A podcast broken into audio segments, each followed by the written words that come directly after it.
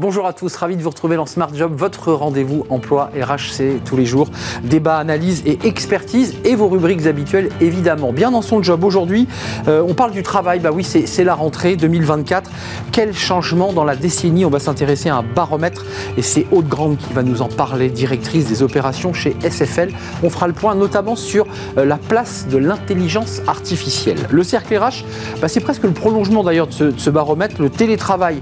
Est-ce que c'est la fin de la règle est-ce que c'est un peu la, la décrue pour ceux qui télétravaillaient On va faire le point avec des experts. Caroline Diard, elle est professeure associée chez TBS Business School. Et puis Jean-Christophe Villette, il est euh, administrateur à la FIRSP. Et puis pour terminer notre émission, fenêtre sur l'emploi, euh, c'est un sujet technique euh, dont les médias n'ont pas beaucoup parlé. On va parler de cette...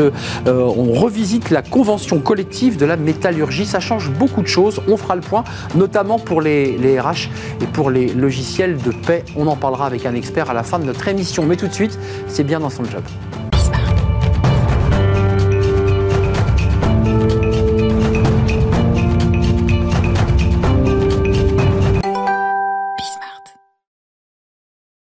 Bien dans son job. Alors, on, démarre l'année pour, euh, pour parler travail, pour essayer de savoir ce qui va se passer là devant nous dans les mois euh, qui vont venir. Et on va s'intéresser eh bien justement au changement euh, du, travail, de l'organisation du, travail. On en parle avec Aude Grande. Bonjour Aude. Bonjour. Ravi de vous accueillir. Vous êtes directrice des opérations chez SFL. SFL. C'est une foncière. Dites-nous quelques mots sur SFL. Alors, SFL, c'est le leader des bureaux qu'on appelle Prime à Paris. C'est des bureaux de grande qualité à l'intérieur, à l'intérieur de l'enceinte du périphérique.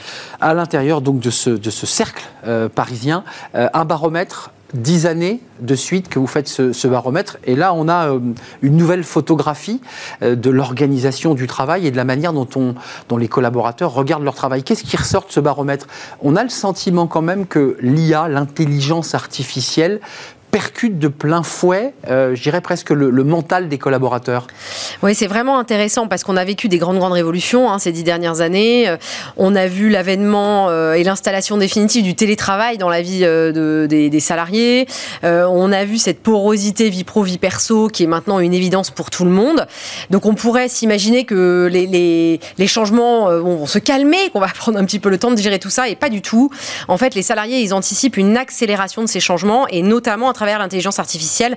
C'est pas forcément ce qu'on imaginait a priori. Alors, verre à moitié vide, verre à moitié plein, on va le voir. Quelques chiffres euh, pour, essayer de sentir comment les, salariés imaginent le futur du travail. Regardez, 44% d'entre eux euh, considèrent que l'IA générera tous les documents de travail, donc qui allègent les tâches de travail. 41% d'entre eux, dans certaines réunions, il y aura des, hologrammes. Alors on commence à, partir de la science-fiction, même si ça existe d'ailleurs. 42%, plus de clavier et, toutes les commandes à la voix, c'est-à-dire plus besoin de bouger les mains, mais on parle directement à son ordinateur. On n'est pas dans la science-fiction, tout ça, ça existe. Hein. Bah, ça existe quasiment déjà aujourd'hui. Ce qui existe moins, c'est c'est pas rentrer dans la vie quotidienne de l'ensemble des salariés aussi vite qu'on a inventé ces, ces éléments nouveaux. Euh, euh, qui, permettent de faire son travail différemment. Euh, on voit clairement que les salariés, euh, ils ont une, vision un peu, un, peu double hein, de ces changements liés à l'intelligence artificielle, à la fois très positive, mmh. c'est-à-dire qu'on voit que les tâches répétitives seront plutôt générées voilà, par une intelligence artificielle qui va gagner du temps. Donc ça, c'est positif. À l'inverse, on voit aussi que quasiment la moitié des salariés pensent que les emplois de bureau vont être majoritairement supprimés par cette intelligence artificielle. Donc ça, c'est quand même un petit peu angoissant. Les jeunes sont d'ailleurs beaucoup plus nombreux à le croire euh, que, les, que la, moyenne, euh, la moyenne des salariés. Et deuxièmement, on pense que ça va générer du contrôle sur le travail des salariés, notamment dans le télétravail, avec euh, une faculté des entreprises à voir si les caméras sont allumées, etc. Donc il y a quand même une, ambivalence par rapport à cette intelligence ça, artificielle. Ça, c'est l'enjeu moderne, technologique. Puis il y a un enjeu qui, vous concerne, j'allais dire, vous, chez vous, pour ceux qui, qui, ont des foncières, la vôtre en particulier. En 2020, 43% des, des, salariés estimaient que les, les entreprises n'aurait n'auraient plus besoin de bureaux, mais ça, ça reflue 34 ça reflue, seulement. Que le bureau reste quand même un espace, un lieu où on vient travailler. Absolument. Il y a un autre chiffre qui est intéressant. Il y a plus de la moitié des salariés qui disent maintenant que le bureau, c'est un endroit de vie où il est agréable de passer du temps.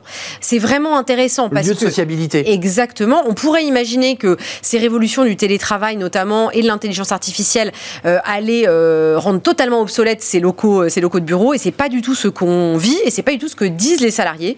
Donc c'est vraiment, vraiment intéressant. En revanche, on fera pas la même chose dans les bureaux que ce qu'on faisait il y a 10 ans, ça c'est clair. Ça c'est une réflexion pour vous. Absolument. Le baromètre, il vous donne une photographie de la manière dont on, repense les bureaux Exactement. Euh, les bureaux, c'est plus le lieu de la production, parce qu'aujourd'hui la production euh, des cadres, elle peut se faire à peu près partout et de, de partout. Euh, c'est plutôt le lieu effectivement de la sociabilisation, de l'échange d'idées, de la sérendipité comme on dit. donc on change complètement la manière de travailler au bureau et donc aussi la tête des bureaux, c'est-à-dire qu'on crée des espaces de convivialité, des espaces de partage, des espaces de réunion, plus que des postes de travail individuels comme on le voyait avant. Et des espaces d'isolement aussi. On Absolument. Crée des cabines où on peut parler calmement et réfléchir. Bien sûr. Ça, c'est très nouveau aussi dans l'entreprise. Alors c'est nouveau parce qu'avant on disait il faut que le bureau soit aussi bien qu'à la maison. Euh, pour beaucoup de gens, la maison c'est pas du tout calme. Hein. Donc en fait, ils vont au bureau aussi pour trouver euh, ces bulles, euh, voilà, cette espèce de calme. Donc les bureaux doivent proposer ces espaces-là. Juste un petit mot sur l'environnement là aussi, parce qu'on on parle de l'IA qui sont vraiment la, tête de pont, on sent bien que ça bouge, mais il y a aussi les, petits gestes euh, des entreprises euh, pour l'environnement. Là, il y a quand même des salariés, 74% des salariés jugent que leur entreprise les encourage à limiter leur consommation d'énergie. Ça, c'est intéressant, c'est l'entreprise qui, elle aussi, a un rôle social. Alors, c'est vraiment la deuxième déferlante, hein, et on le voit euh, dans cette dixième année, là, on a des résultats très différents de ces dernières années sur les sujets environnementaux. Il y a à la fois les petits gestes, je pense qu'ils se sont installés dans la vie des salariés.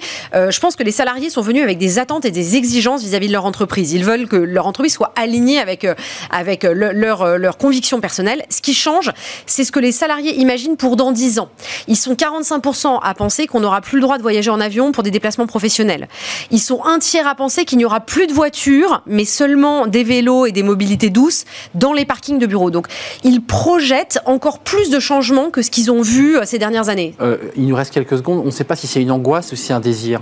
C'est probablement les deux. Euh, je pense Comme Exactement. Je pense qu'il y a une ambivalence. Je pense aussi que les salariés, encore une fois, veulent mettre en œuvre sur leur lieu de travail les mêmes convictions que ce qu'ils mettent en œuvre dans leur vie personnelle passionnant. Découvrez ce baromètre parce que c'est une vraie photographie d'ailleurs pour démarrer l'année pour les RH et pour tous ceux qui s'intéressent au, travail.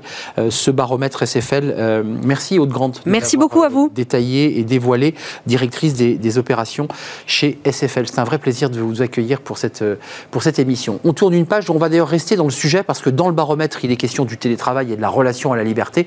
On va s'intéresser au télétravail dans notre débat. Est-ce que lui aussi reflue? Est-ce que c'est la fin de la récré? Est-ce que les entreprises rapatrient leurs collaborateurs. On en parle avec des experts. C'est le cercle RH et c'est tout de suite après le jingle.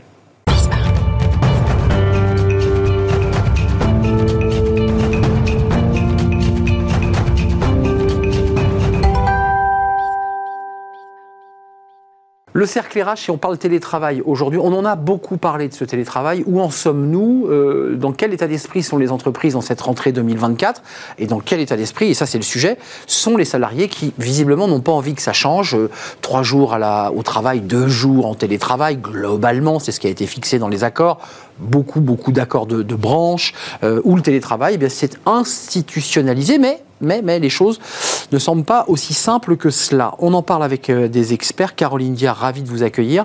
Euh, vous venez régulièrement sur notre plateau.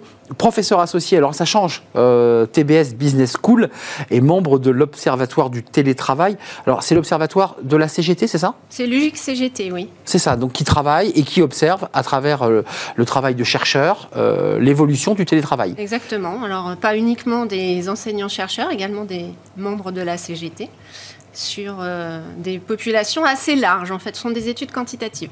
Je voudrais signaler ce, ce travail collectif, euh, groupe de réflexion K2, qui est un cercle qui s'appelle le cercle K2, euh, que vous avez piloté, entre autres, télétravail et hybridation du travail, une expérience collaborateur réinventée. Ça, c'est le cercle K2 et ça vient de sortir.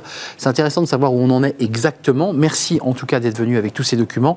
Et je vous présente Jean-Christophe Villette. Bonjour Jean-Christophe. Bonjour Arnaud. Administrateur de la Fédération des intervenants en risques psychosociaux, la FIRSP, je pense l'avoir bien dit. Euh, avec ce document, vous aussi, télétravail et prévention des risques psychosociaux. C'est l'isolement, c'est la peur d'être licencié, c'est ne plus être dans l'écosystème de l'entreprise. On va en parler et vous êtes le directeur général d'Équilibre avec un cas. Euh, commençons par le début. Euh, est-ce que 2024 repart comme 2023 et 2022, j'ai envie de dire?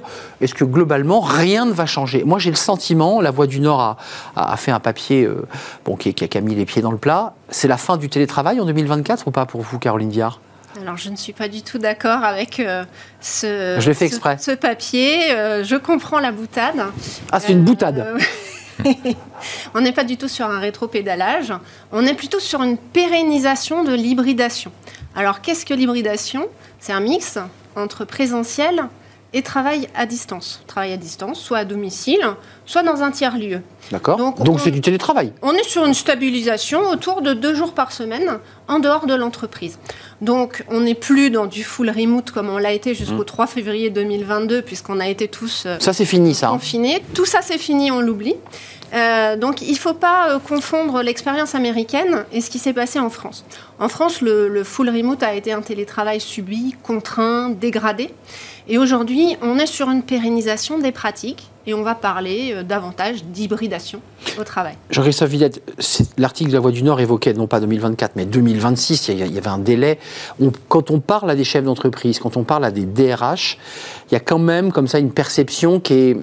Ils sont un peu embarrassés quand ils parlent télétravail, parce qu'à la fois, euh, ça a produit des choses très positives, puis en même temps, comme dirait l'autre, euh, ils sont embarrassés, ils aimeraient bien avoir leurs collaborateurs à la maison. Vous le ressentez, ça ou pas? C'est vrai, en tout cas, l'ensemble des, des, cabinets qui constituent la, FIRPS sont des observateurs privilégiés de ce qui peut se passer dans, tous les secteurs d'activité. Il, y a une réalité. Le fait, c'est que le télétravail diminue l'informel dans les échanges entre euh, collaboratrices et collaborateurs dans le travail. Maintenant, vous parlez en introduction de la fin du télétravail. Euh, le vrai, le vrai sujet, c'est celui de l'accompagnement de l'hybridation. Et depuis trois ans, il y a une expérimentation qui n'a jamais été aussi importante que sur les 20 dernières années de cette expérimentation. Et on a dans les accompagnements à la fois des retours d'expérience d'entreprises qui sont en difficulté en lien avec euh, euh, l'impact sur leur collectif de travail, la remise en questionnement justement de ce dispositif de télétravail par rapport à la performance, et d'autres qui ont un retour d'expérience réussi. Donc le vrai sujet, c'est quel retour d'expérience on peut faire de ce sujet entre réalité et précision de l'analyse du travail et fantasme aussi dans une cause unique que pourrait être le télétravail versus euh, finalement des explications pluricausales des dégradations qui peuvent être observées, qui sont au cœur des discussions avec les DRH et les dirigeants. On va venir sur les dégradations parce qu'il y a évidemment l'isolement, ça on en a beaucoup parlé, euh, une forme de solitude, une sorte finalement d'éloignement des, cœurs de décision et parfois même l'angoisse d'être licencié, puisque on voit plus son RH, on voit plus son manager, on, perd un peu, on, perd le fil comme on dit. Mais qui, qui aujourd'hui essaie de saper le télétravail? J'entends que vous soyez vous le chantre du télétravail, vous nous dites ça bouge pas, euh, euh, tout ça est une boutade, mais quand même on voit bien qu'il y a quand même des, coups de boutoir contre le télétravail. Alors, il y a plus une prise de recul sur le télétravail. Alors, comme vous l'avez très bien dit, on a vécu tous une expérience euh, inédite du télétravail qui nous a permis en fait de, tirer des premières conclusions. Euh, avantages, inconvénients, opportunités, risques, etc. Alors on a vu des choses qui, qui ont plu aux employeurs et des choses aussi qui ont déplu. Et j'ai le sentiment que certains employeurs ont énormément de mal à lâcher prise. Et le fait de ne pas voir les salariés à 100% à temps plein sur le site se disent euh, est-ce qu'il n'y aurait pas une baisse de productivité? Est-ce qu'il n'y aurait pas euh, de la multi-activité cachée? Est-ce que finalement mes salariés ne seraient pas un peu fignants alors, en c'est un rapport à la confiance, ça. C'est un rapport à la confiance. Alors, on a vu que pendant le confinement, le contrôle euh, des managers a augmenté on en avait parlé ensemble. Mmh. Euh, donc aujourd'hui, ce qui se passe, c'est que les employeurs ou les DRH se disent attention, il faut qu'on soit vigilant. Donc ça, c'est leur point de vue. Après, on a un point de vue qui est le point de vue des salariés. Mmh. Qui n'est pas tout à fait le même. Hein. Et le télétravail est plébiscité. Donc ça, c'est l'étude de l'Observatoire de la CGT. Liberté, temps organisé, on peut chercher ses enfants à l'école, décaler son temps de travail, plus de temps de transport. Enfin, c'est ça les arguments. C'est exactement ça. C'est de l'autonomie aussi pour les salariés euh, dans les missions qui sont effectuées. Et l'autonomie, c'est quelque chose d'important. Mmh. Vous êtes d'accord? Il y, a quand même un sujet, il y a des accords, des accords, un, accord national interprofessionnel euh, qui va s'arrêter là dans, dans, un, dans, un, an, je crois. Hein. Euh, ça veut dire qu'on pourra remettre en question ce télétravail. Mais qu'est-ce qui peut se passer? Parce qu'il y a des entreprises qui disent c'est fini, fin du télétravail. Qu'est-ce qui peut se passer concrètement? On rapatrie tout le monde? Et les, non, mais c'est un sujet pratique. Oui, bien sûr. Alors, une réponse euh, claire, le retour en arrière n'est pas, n'est pas, pas possible. C'est-à-dire que. C'est pas possible. Alors, tout, tout est possible, mais le sujet du télétravail, aujourd'hui, est au cœur euh, des discussions sensibles sur le sens au travail, euh, à la fois pour les salariés qui n'ont absolument pas envie de revenir en arrière, ils sont plus de 90% à, mettre en avant euh, la volonté de continuer de pouvoir télétravailler, tout en revendiquant euh, des difficultés pour un tiers d'entre eux, c'est les résultats de votre étude en lien avec la charge de travail. Et d'un autre côté, on a cette inquiétude qui grandit dans les entreprises, dans les organisations, par rapport à leur modèle de performance. Donc, on a au cœur du système la fonction managériale qui peut-être aujourd'hui a besoin de continuer d'être pensée, d'être accompagnée, justement pour favoriser la télé. Euh, collaboration, le télémanagement qui s'inscrivent au cœur de l'hybridation. Mais quelqu'un peut répondre sur le plateau parce que pendant presque deux ans, on a traité de cette question euh, Covid full remote, puis télétravail aménagé, hybridation du travail, avec toujours cette question est-ce que la productivité est au rendez-vous? Alors la NDRH, par exemple, avait répondu oui, donc quel réseau des DRH. Vous avez, euh, la productivité était là ou pas? Parce que s'il y a autant d'inquiétudes, c'est la confiance, mais c'est aussi ça dépend. La, ça dépend. ça dépend. La productivité. Est-ce qu'il y en a qui ont tiré sur la corde? Excusez-moi de, le dire comme ça. Alors la productivité, c'est, peut-être pas le, meilleur angle d'attaque. En réalité, les gens euh, travaillent sur une amplitude horaire qui est élargie en situation de télétravail. Clairement. Donc ça veut dire que euh, la charge de travail a tendance à augmenter. Donc puisqu'on travaille plus longtemps, on va avoir tendance à en faire plus. Alors de là à parler euh, de productivité, il y a quand même un pas. Donc attention euh, à la terminologie qui est. Donc Caroline, vous dites exactement l'inverse de ma question. Vous dites attention, c'est l'inverse qui se produit. C'est-à-dire que comme on est à domicile ou on tire lieu, tout près de chez soi, on peut tirer ses horaires. On peut faire du 8h, 21h parce qu'on n'a pas de temps de transport. C'est ça que vous nous dites. Il y a 34% des salariés euh, interrogés dans notre étude qui avouent en fait consacrer le temps libéré par les transports au travail. Donc c'est quand même un tiers. Donc vous répondez en partie à la question que, beaucoup de gens se posent. quel est votre point de vue sur cette question de productivité? Parce que c'est très difficile à savoir ça. On observe des, enfin on a des constats à géométrie vraiment variables sur ce sujet. Ce qui est clair, c'est qu'il y a une vigilance qui doit être accrue sur le sujet de la charge de travail, sur le sujet des connexions, voilà, de l'hyperconnexion, euh, voilà, de la, de l'équilibre des temps. Mais d'un autre, d'un autre, d'un autre côté, euh, sur ce sujet euh, du télétravail, il y a un impact dans certaines organisations sur le fonctionnement des collectifs de travail. Et quand à un moment donné, on a eu les premiers résultats mm. sortis des premiers confinements, disant il n'y a pas d'impact sur la performance, il n'y a pas d'impact sur la productivité, il est euh, important de s'inscrire dans un suivi dans le temps. Ce n'est pas vrai pour toutes les entreprises, ce n'est pas vrai pour toutes les organisations. On assiste dans certains collectifs à une dégradation du climat social, à une dégradation de la qualité du lien, euh, du lien avec son travail du lien avec son euh, organisation, son management, ses collègues. Ce n'est pas vrai dans toutes les organisations. Ça mérite d'être observé dans la régularité. Euh, chapitre 5, être à l'écoute des personnes en difficulté et garder le lien. Donc vous soulignez quand même euh, à la FIRSP qu'il y a des personnes qui sont un peu à la dérive. Avec qui la... sont en difficulté psychologique. Avec la FIRPS, face à l'évolution, à l'accélération des évolutions sociétales et, et conjoncturelles, on sollicite un dixième principe dans les principes généraux de prévention qui est celui de l'écoute. Non pas l'écoute comme finalité, mais l'écoute du travail comme un moyen euh, d'encourager le dialogue. Au RH, le, salarié se parle à qui là euh, ah, Le salarié parle avec euh, l'ensemble des parties, des parties prenantes. Il y a le dialogue social de l'organisation, mais parle aussi avec ses collègues du travail pour à la fois faire remonter les signaux faibles, faire le bilan de ce qui fonctionne et de ce qui fonctionne moins bien, et d'obtenir des temps communs. Puisque avec le télétravail, on a aussi l'augmentation de l'asynchrone, c'est-à-dire on peut communiquer, il y a un certain nombre de moyens, on peut utiliser les, les messageries, mais on voit dans nos retours d'expérience l'augmentation augmentation de l'asynchronicité euh, dans les échanges. Ça a un impact sur le dialogue. Le temps commun, l'écoute dans ces temps communs doit être plébiscité pour apporter les régulations dont on a besoin. Euh, un, mot, parce qu'il nous reste peu de temps, mais il y a des études qui parlent aussi de l'impact de l'IA. Alors, on voit bien que les enjeux technologiques, s'il n'y avait pas d'Internet et de numérique, il n'y aurait pas de télétravail, puisque pas de visio, pas de, pas de liaison Internet. Tout ça est lié à la technologie, d'une manière évidente. L'IA arrive là. Oui. Euh, Est-ce que ça, c'est un nouvel élément dans la réflexion globale autour du télétravail? Tout à fait. Euh, alors, l'IA, euh, est-ce que c'est euh, un ou une nouvelle collègue virtuelle finalement? C'est ça Est-ce que c'est Quelle une angoisse. solution? Alors, c'est une solution facilitante puisque c'est une technologie, donc c'est facilitant pour travailler à distance. C'est aussi potentiellement derrière des risques psychosociaux puisque c'est peut-être un renforcement de l'isolement et une façon aussi euh, potentiellement pour le manager de se, décharger en fait de ses responsabilités sur un outil technologique. On a vu un baromètre où il y avait des salariés qui projetaient déjà l'idée d'avoir un manager en hologramme, euh, enfin, des projections assez incroyables. Bah, en même temps, on n'en est pas loin. L'hologramme, il existe. On a vu des Oui, hommes politiques existe. avoir leur hologramme. C'est- on, on est face à une, ac- une accélération euh, des changements, euh, d'où l'importance de prendre en compte l'impact de ces changements, de leur accélération, de l'augmentation de l'incertitude dans les relations, euh, sur ce sujet des risques, des risques psychosociaux, et de mettre au cœur des organisations des évaluations régulières pour pouvoir être à l'écoute du travail, pour permettre aux personnes de se rencontrer, de se parler, parce qu'il n'y a pas de collectif de travail sans dialogue et sans conditions pour que ce dialogue puisse se réaliser. Comme on démarre l'année 2024, vous dites globalement cette année 2024 sera stable sur les enjeux télétravail. Il y a des études que vous menez, des chercheurs qui travaillent, vous observez, mais globalement, j'ai pas le sentiment qu'il y a un, un reflux.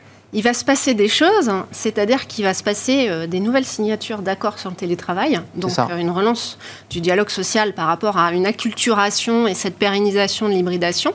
Et justement, ces accords permettent euh, de réguler la relation managériale, d'imposer par exemple Ouais. un retour sur site Obligatoire obligatoire un jour, deux jours par semaine. Donc il y a des jours qui sont Hmm. Pour se voir qui- physiquement. qui sont dits des jours banalisés. Et en fait, ces accords, à mon avis, sont l'avenir du télétravail. Donc le Vous avez télétravail. vu, j'ouvre pas la semaine des 4 jours. hein. Non. Non, parce que c'est un autre sujet qui Bien sûr. impacte les chercheurs que vous êtes. Tout à fait. Parce que si on parle semaine de 4 jours, ça veut dire qu'on dit aux salariés, tu ne fais plus de télétravail. Ou très peu.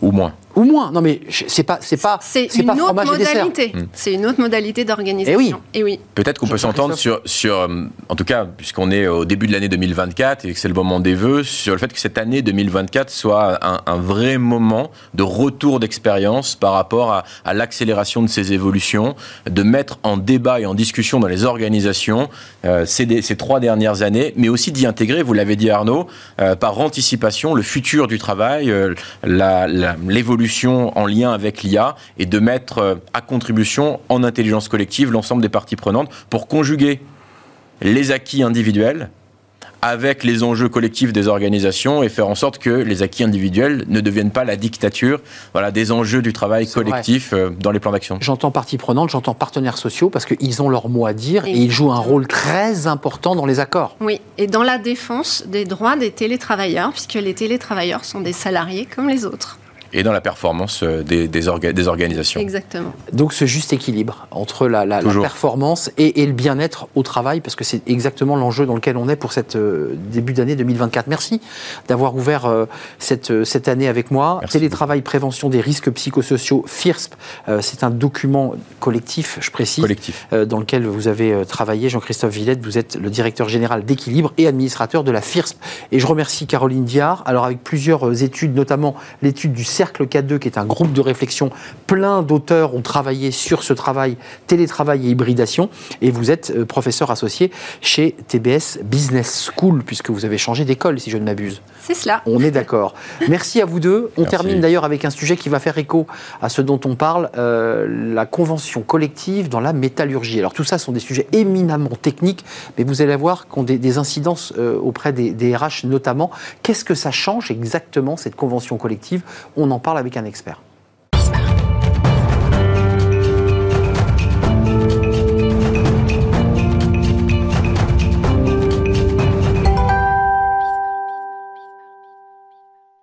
Nouvelle convention collective dans la métallurgie négociée euh, difficilement 4 ans de travail entre les partenaires sociaux, l'UMM côté MEDEF, mais aussi euh, les partenaires sociaux côté salariés, euh, applicable au 1er janvier 2024. Donc cette convention collective de la métallurgie s'applique depuis maintenant quelques jours. Avec moi Tristan Girard. Bonjour Tristan. Bonjour. Vous êtes directeur de la practice performance du changement et des organisations chez LHH. Pour le dire en mots simples, vous avez travaillé des mois avant euh, la signature de la convention. quel a été votre boulot? Parce que si j'ai bien compris, cette convention, elle modifie les logiciels de paix, les classifications, évidemment, et donc ça modifie tout. Qu'est-ce que vous avez fait concrètement pour accompagner les entreprises? Alors le gros travail, ça a consisté à accompagner nos clients, donc les équipes RH principalement, et les managers qui étaient impliqués dans le travail de rédaction des fiches emploi puisqu'il a fallu réécrire toutes les fiches emploi et, les, et recoter ces fiches à partir de six critères classants et dix niveaux d'exigence. Donc on a, on a, ça a été un énorme travail où il a fallu remettre à plat tous les fiches emploi de, des entreprises. Euh, la CGT, sans faire de débat politique, dit que ce sont finalement une convention au rabais. Euh, vous, vous êtes du côté technique, vous observez l'organisation. Quand vous dites ces fiches, ça veut dire qu'on a changé quoi? Le nom des postes, le nom des métiers? Qu'est-ce qui a changé? On a, on a changé la logique en fait. On est parti d'une logique où les personnes avaient une fiche de poste qui leur était propre, et une logique de fiche emploi qui s'attache pas à l'individu, mais qui s'attache au poste dans son ensemble. Et au process. Et au process. Donc la, la vocation de ça et l'enjeu, c'était d'être de, d'être plus clair, d'harmoniser au sein des entreprises ces fiches de poste pour que, avoir plus de visibilité et rendre plus attractifs les métiers de la métallurgie. Et c'était aussi un enjeu de revalorisation et d'attractivité, puisqu'attaché à cette nouvelle classification, on a un nouveau barème qui va s'appliquer aussi à partir du 1er janvier, avec une dérogation pour les entreprises de moins de 150 salariés, pour lesquelles c'est reporté à 2030. Attendez, un nouveau barème, on arrive donc évidemment à l'autre enjeu, puisque j'évoquais le logiciel de paix. Mm -hmm. euh, on change évidemment les nomenclatures, ce n'est plus une fiche de poste individuelle, mais sur des process, voire même sur des machines, sur des processus mm -hmm. de, de machines. Mais sur la paix, c'est quoi euh, Qu'est-ce qui change? Alors, ce qui va changer, c'est l'intitulé du poste qui apparaît sur le bulletin de salaire, puisque la, comme la référence à la convention collective change, il faut réinscrire la nouvelle référence qui impacte du coup le salaire, le, le salaire minimum de référence. Et un, un, point qui était extrêmement important pour les salariés de la métallurgie, c'est le, le statut les personnes étaient très attachées à je suis cadre, je suis agent de maîtrise, je suis non cadre. C'est vrai. La convention collective a un peu gommé ça. Il n'y a plus que deux statuts maintenant, cadre et non cadre. Et, et, donc là-dessus, ça a aussi un impact. Et donc ça supprime l'agent de maîtrise Il n'y a plus de niveau agent de maîtrise. Euh... Donc on a des personnes qui se sont retrouvées, qui étaient non cadres, qui étaient agents de maîtrise, qui se sont retrouvées cadres, et d'autres personnes qui étaient agents de maîtrise, qui se retrouvent non cadres. Donc ça peut être une source de frustration et d'inquiétude chez certaines personnes. Moi, j'en étais resté à OS, euh, ouvrier qualifié, ouvrier hautement qualifié. Ça existe toujours dans la nomenclature? On n'emploie plus ces, ces, vocables. Donc ces vocables-là ont disparu, oui, on est d'accord. Et oui. c'est quoi les vocables aujourd'hui qu'on utilise pour parler de C'est des intitulés de poste, usineur, euh, frais. Donc plus spécifique. Plus, plus, spécifique, vraiment. On a essayé vraiment de s'attacher à la compétence. C'était vraiment ça le, le sujet plus euh, mettre en valeur la compétence du poste. Euh, juste vous qui avez un regard aussi panoramique, et vous avez accompagné les entreprises qui doivent être prêtes, il faut le rappeler, euh, bah, depuis quelques ah, jours maintenant. Il oui. faut que les paix euh, puissent partir avec les bons intitulés. C'est quoi Ça dégrade la fonction ou ça, ça, ça la, ça, ça, la rend plus engageante, ça donne plus envie à, à des jeunes de pousser la porte de, du secteur de la métallurgie? Si je regarde le côté positif, et c'était vraiment la vocation de, de l'accord et de ceux qui, des signataires, hein, c'était vraiment de rendre les, les, métiers plus attractifs, plus lisibles. Réussi ou pas? Alors, si j'en tout est question de perception. On a effectivement, vous avez parlé de la CGT, on a vu des, des mouvements de grève, on a vu des gens, et nous on accompagne aussi des, des entreprises où on, où on, répond aux salariés qui ne sont pas contents, hmm. parce que certains ont l'impression d'être déclassés. Mais oui, vous l'évoquiez. Ils ont l'impression d'un sentiment d'inéquité, puisqu'ils se retrouvent à avoir une, une, fiche emploi différente de celle de leurs collègues avec qui ils travaillent depuis des années. Donc forcément, c'est un changement qui est très structurant, donc qui peut générer un peu de, de tension et d'énervement. Et, et, et, je, je, en redire, l'agent de maîtrise disparaît, soit il a progressé cadre, soit il est redescendu d'un étage. Ça, Sachant que s'il est redescendu, la Convention prévoit le maintien de la rémunération et des avantages liés au statut. D'accord. Pour les personnes qui étaient déjà en poste, son pas titre, et, mais pas sur les salaires. Voilà. Mais il n'en reste pas moins que c'est un, c'était un référentiel important en termes de valorisation du sein d'une entreprise. Donc c'est un repère qui bouge. Et donc ça, il faut prendre du temps et ça fait partie. Vous, vous nous demandez ce qu'on avait fait chez LHH pour accompagner nos clients. On a fait ce travail de, de, de cotation, mais aussi on a fait un travail de pédagogie auprès des managers et auprès des salariés pour expliquer justement les enjeux de cette nouvelle convention, à quoi ça allait servir, ces critères classants, comment ils fonctionnaient. Hmm. Prendre le temps d'expliquer. Prendre le temps d'expliquer, c'est vraiment la clé du, du, succès. Certaines entreprises, je pense, l'ont pas assez fait. On voit aujourd'hui celles sur lesquelles hmm, il y a des tensions. tensions c'est absolument. Merci Tristan Girard. Le temps presse, malheureusement, on prend le temps. Euh, merci d'être venu nous expliquer la, la, la, complexité et la subtilité la finesse euh, pédagogique autour d'une convention collective. C'est pas rien de transformer une convention bah, collective. surtout celle-là qui était une vieille dame. Et une vieille dame, absolument. Et c'est LHH. Euh, vous êtes le directeur de la practice performance du changement et des organisations chez LHH. Justement, vous avez piloté auprès des entreprises. Merci de nous avoir rendu visite. Merci d'avoir. C'est la, la, fin de notre émission. Merci de l'avoir suivi. Merci à vous. Euh, évidemment, belle année encore à, tous ceux qui nous regardent et à toute l'équipe de, de Bismart. Euh, et puis je vous retrouve évidemment très prochainement pour de nouvelles aventures. Je vous dis à très bientôt. Bye bye.